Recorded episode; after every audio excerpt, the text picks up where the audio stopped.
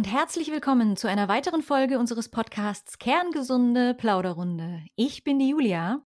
Ich bin Katharina. Und ich bin Sebastian. Wir freuen uns, dass du zuhörst und dir die Zeit nimmst für ein Date mit deiner Gesundheit. Geschlossene Läden, verwaiste Sporthallen und jede Menge Unsicherheiten. Seit mehr als einem Jahr befinden wir uns in einer weltweiten Pandemie.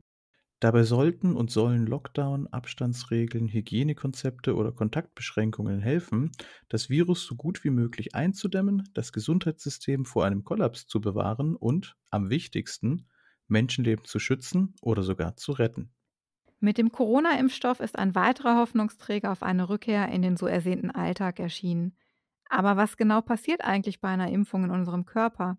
Wie wird ein Schutz aufgebaut und welche Unterschiede gibt es zwischen den verschiedenen Impfstoffen?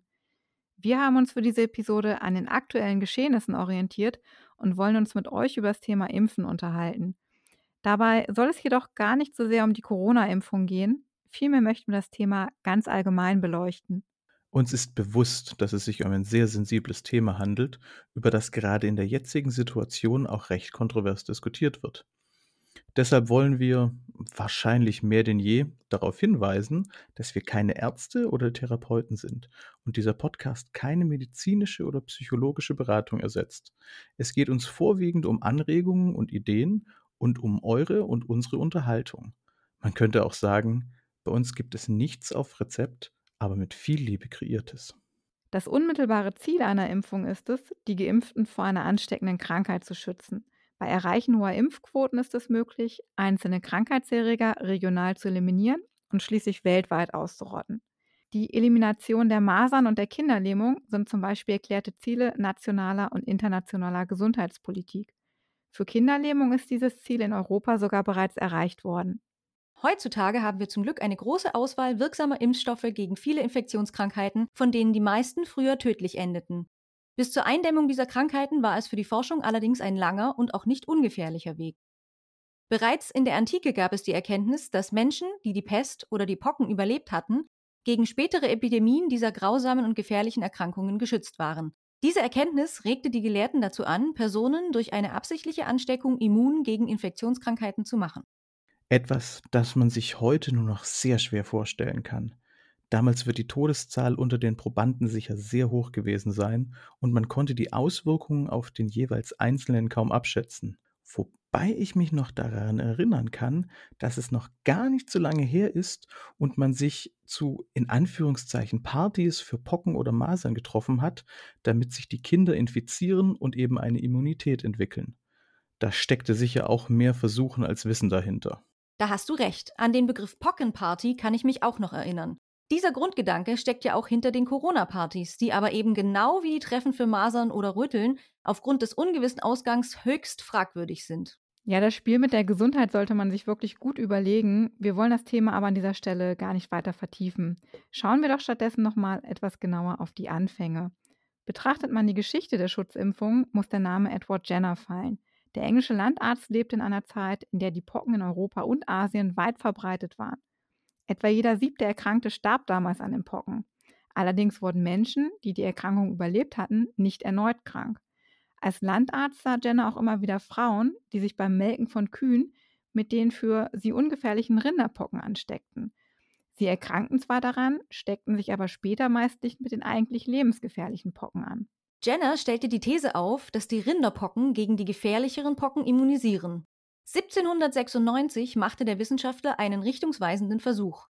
Er impfte einen achtjährigen Jungen mit dem Sekret aus Pusteln von einer an Kuhpocken erkrankten Frau. Nach überstandener Erkrankung steckte er den Jungen mit den echten Pocken an. Das Ergebnis bestätigte seine Vermutung. Der Junge blieb gesund, hatte also Abwehrkräfte gegen die Pocken entwickelt. In den folgenden Jahrzehnten setzte sich die Pockenimpfung nach und nach in Europa durch. Nach einem großen Pockenausbruch, bei dem allein in Deutschland eine Viertelmillion Menschen starben, wurde 1874 ein Reichsgesetz für das Impfen von Kindern erlassen. Die erste Impfung war zugleich auch der Anfang der aktiven Immunisierung. Die eigentliche Ursache der Infektionskrankheit, das Pockenvirus, war damals noch nicht entdeckt. Doch die richtige Schlussfolgerung, dass eine gezielte Ansteckung mit der für Menschen harmlosen Form der Pocken immun gegen die gefährliche macht, war ein enormer Meilenstein, nicht nur in der Geschichte des Impfens, sondern in der Medizingeschichte insgesamt. Jenners Erkenntnisse leiteten die Erfolgsgeschichte des Impfens ein.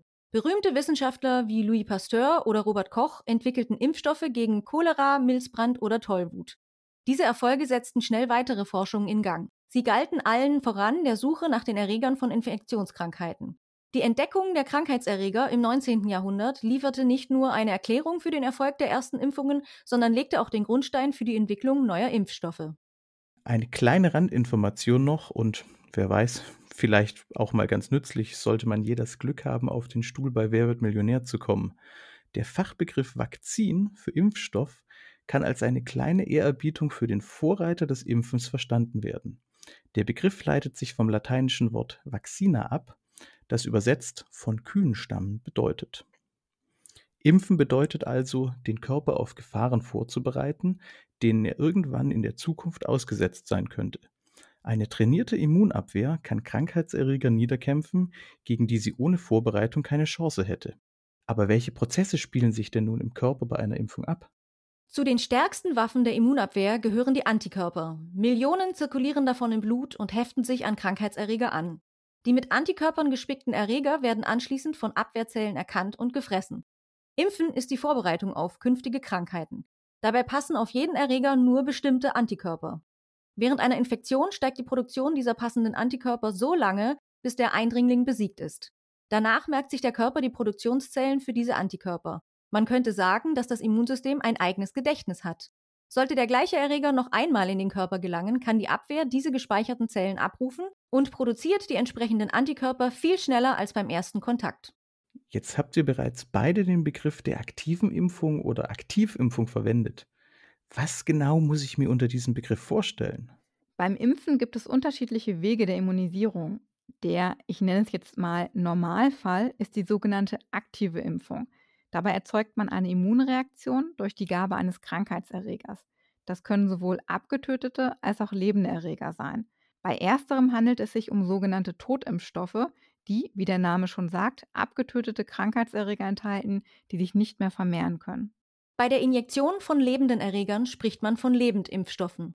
Sie sind jedoch in ihrer Wirkung abgeschwächt, sodass die Erkrankung selbst nicht ausgelöst wird. Bei beiden Varianten wird künstlich eine abgeschwächte Form der Krankheit erzeugt, um das Immunsystem zur Bekämpfung und zur Bildung von Antikörpern anzuregen. Abgeschwächte Lebendimpfstoffe werden etwa bei den Masern-, Mumps- und Windpockenimpfungen eingesetzt. Totimpfstoffe werden bei der Impfung gegen Grippe oder Keuchhusten verwendet. Dann heißt es aber auch im Umkehrschluss, dass es auch eine passive Impfung geben muss. Ja, die gibt es, allerdings nur recht selten. Dabei werden nicht tote oder abgeschwächte Krankheitserreger gespritzt, sondern direkt Antikörper, die der Körper dann nicht selbst produzieren muss. So ist es möglich, Infektionen sofort zu behandeln, etwa wenn der Verdacht besteht, dass der Körper schon mit einem Erreger infiziert ist. Angewendet wird die passive Impfung zum Beispiel bei einer drohenden Tollwutinfektion nach dem Biss eines Tieres oder wenn Schwangere einem gefährlichen Erreger ausgesetzt waren und das Baby geschützt werden soll. Passivimpfungen wirken schnell, schon nach wenigen Stunden oder Tagen. Allerdings hält der Impfschutz auch nur wenige Wochen, weil sich die gespritzten Antikörper im Blut wieder abbauen. Im Zuge der Corona-Impfungen wird ja auch immer wieder vom mRNA-Impfstoff gesprochen. Wenn das jetzt aber weder Lebend- noch Totimpfstoffe sind, was versteckt sich dann genau dahinter? Bei mRNA-Impfstoffen werden keine abgeschwächten oder toten Krankheitserreger oder deren Bestandteile benötigt, um im Körper eine Immunreaktion hervorzurufen. Bei dieser Impfung werden den Zellen Teile der Erbinformation des Virus geliefert, die in der sogenannten mRNA gespeichert sind. Damit bekommen die Zellen die Informationen, die sie brauchen, um einen kleinen Teil des Virus selbst herzustellen. Also quasi eine Aufbauanleitung wie bei einer Couch oder einem Rezept für ein Gericht. Ja, so in etwa. Das verabreichte Serum aktiviert dann das Immunsystem und ruft im Erfolgsfall die schützende Immunantwort hervor. Bei mRNA-Impfstoffen bekommt der Körper im Gegensatz zu herkömmlichen Impfstoffen also nur die genetische Information geliefert. Der Körper bildet das Antigen dann selbst. Bei einem späteren Kontakt erkennt das Immunsystem im Prinzip das Antigen wieder und kann das Virus gezielt bekämpfen. In dem Zusammenhang sollte man unbedingt noch erwähnen, dass das Erbgut durch mRNA-Impfstoffe nicht verändert wird. mRNA ist ein Botenmolekül, das nicht in die DNA einer Zelle eingebaut werden kann und vom Körper abgebaut wird. Stimmt. Das ist wirklich gut zu wissen. Nächste Frage. Es gibt ja das gängige Bild, dass viele Menschen nach einer Impfung die folgenden Tage erstmal im Bett verbringen. Ist das ein Zeichen dafür, dass mein Körper arbeitet oder ist mein Immunsystem zu schwach für den Impfstoff und nimmt das Serum nicht so gut an wie erwartet? Dass nach einer Impfung eine Reaktion auftritt, ist normal. Meist ist das aber harmlos. Typische Beschwerden nach einer Impfung sind laut Robert Koch Institut Rötungen, Schwellungen oder Schmerzen an der Impfstelle. Auch Fieber, Kopf- und Gliederschmerzen oder Unwohlsein sind möglich, aber meist nach wenigen Tagen verschwunden. Schwerwiegende Komplikationen sind mit den heutigen Impfstoffen zum Glück sehr selten geworden. Es gibt sie aber in Einzelfällen. Besteht der Verdacht einer Impfkomplikation, ist es meldepflichtig. Das Paul-Ehrlich-Institut bietet hierfür zum Beispiel Online-Formulare an. Bisher haben wir ausschließlich über die vielen Vorzüge des Impfens gesprochen. Nicht selten spaltet das Thema aber die Gesellschaft in zwei Lager auf. Impfbefürworter und Impfgegner. Welche Argumente führen Zweitere an und was hat es mit dem Impfschaden auf sich? Impfgegner hat es schon immer gegeben. So hatte Immanuel Kant zu seiner Zeit die Befürchtung, dass bei der Impfung mit den Kuhpocken sich auch die tierische Brutalität auf den Menschen übertragen würde. Von diversen Verschwörungstheorien will ich lieber erst gar nicht anfangen. Ich würde die Gruppe der Impfgegner sogar noch einmal in Gegner und Skeptiker unterteilen. Aus dem Lager der Gegner kommen meist Argumente wie ein generell fehlender Beweis für Viren oder dass das Impfen von der Pharmaindustrie gesteuert wird, um noch mehr Geld zu machen. Die Argumente sind häufig nicht stichhaltig. Die Skeptiker betrachten die Lage viel genauer und bringen nachvollziehbarere Argumente. So sehen sie den Körper bei einem ständigen Impfen zu viel Stress ausgesetzt oder führen die erhebliche Verbesserung des Lebensstandards und der Hygiene als Grund für einen Rückgang der Infektionen an. Und von einem Impfschaden wird gesprochen, wenn nach einer korrekt durchgeführten Impfung eine bleibende Schädigung auftritt. Solche Schädigungen können lokaler Art sein, zum Beispiel eine eitrige Entzündung der Eintrittsstelle, oder extrem selten durch Allergien gegen Bestandteile des Impfstoffs entstehen. Auch durch den Impfstoff ausgelöste Organschädigungen wie Nerven- oder Gelenkenentzündungen sind prinzipiell möglich. Diese bleibenden Schäden sind absolut bitter und ich spreche jedem bzw. jeder Betroffenen mein Beileid aus. Diese Schäden stehen aber in keinem Verhältnis zum Nutzen der Impfung. Abschließend würde mich jetzt noch interessieren, wie ihr zu dem Thema steht. Haltet ihr Impfungen für sinnvoll oder vielleicht hat sich ja im Laufe der Zeit eure Meinung zu diesem Thema sogar gewandelt? Ich für meinen Teil muss ja zugeben, dass ich Impfungen eigentlich wie Krankenversicherungen betrachte. Es ist gut, sie zu haben, aber hoffentlich muss ich nie darauf zurückgreifen. Trotzdem sollte ich wirklich mal meine Impfungen auffrischen lassen. Die habe ich leider zuletzt wirklich sträflichst vernachlässigt. Ich stehe dem Impfen absolut positiv gegenüber. Schon von Kindheitstagen an bin ich gut aufgestellt, was das Impfen angeht, und auch jetzt im Erwachsenenalter nehme ich die Auffrischung der gängigen Impfungen ernst und lasse mich fristgerecht pieksen. In der letzten Woche hatte ich das Glück, meine erste Corona-Impfung zu erhalten, und ich habe mit allen Impfungen bisher nur positive Erfahrungen gemacht. Also mein Impfheft wurde schon immer sehr gut geführt und durch meine Auslandsreisen habe ich in den letzten Jahren gefühlt so ziemlich alles an Impfungen bekommen, was es auf dem Markt gibt. Das reicht von den Standardimpfungen wie Tetanus und Diphtherie bis hin zu Typhus, japanische Enzephalitis, Meningokokken. Die Liste ist wirklich lang.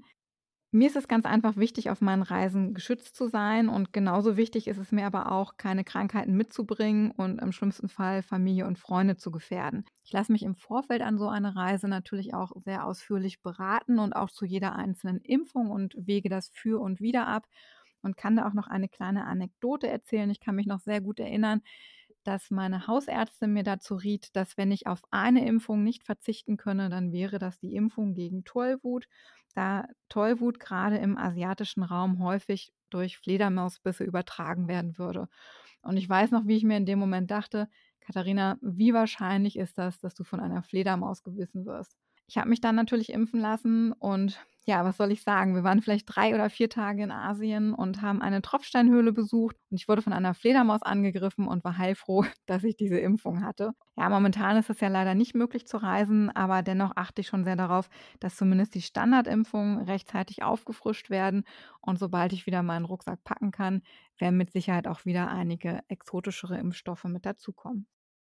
Auch beim heutigen Mythos bleiben wir beim kleinen Pieks mit der großen Wirkung. Denn der Mythos lautet, man kann trotz Impfung krank werden. Das ist richtig. Wahrscheinlich handelt es sich gar nicht mal um einen so großen Mythos. Wir hielten es aber für wichtig, nochmals darauf hinzuweisen. Laut RKI können sich geimpfte Personen trotz Impfung anstecken. Allerdings können Impfungen die Wahrscheinlichkeit einer Erkrankung deutlich senken und auch einen schwereren Verlauf verhindern. Hier mal ein Beispiel. In einer Grundschule tritt eine Masernepidemie auf. Die eine Hälfte der Schüler ist geimpft, die andere nicht. Statistisch gesehen würden unter den nicht geimpften Schülern bis zu 97 Prozent erkranken. Bei den geimpften Schülern wären es nur 2 bis 3 Prozent. Anders sieht es bei der Grippeimpfung aus. Diese schützt etwa 40 bis 75 Prozent der Geimpften. Bei alten Menschen wirkt sie in der Regel am schlechtesten. Die Grippeimpfung braucht außerdem eine regelmäßige Auffrischung, andernfalls wäre ihr Schutz weniger effektiv. Mit diesem Mythos wollen wir uns von euch verabschieden und hoffen, dass wir das Thema interessant und so neutral wie möglich gestaltet haben. Wenn ihr Themenanregungen habt oder mehr von uns hören und sehen wollt, dann sucht oder schreibt uns doch einfach auf Instagram. Dort heißen wir kerngesunde.plauderrunde oder nehmt mit uns Kontakt auf über unsere Website www.kerngesunde-plauderrunde.de. Unser Podcast erscheint regelmäßig alle 14 Tage, immer donnerstags auf Spotify, Google Podcasts und Anchor FM. Wenn ihr uns dort abonniert, erhaltet ihr automatisch eine Nachricht, sobald eine neue Folge erscheint. Passt auf euch auf. Bleibt gesund. Bis zum nächsten Mal.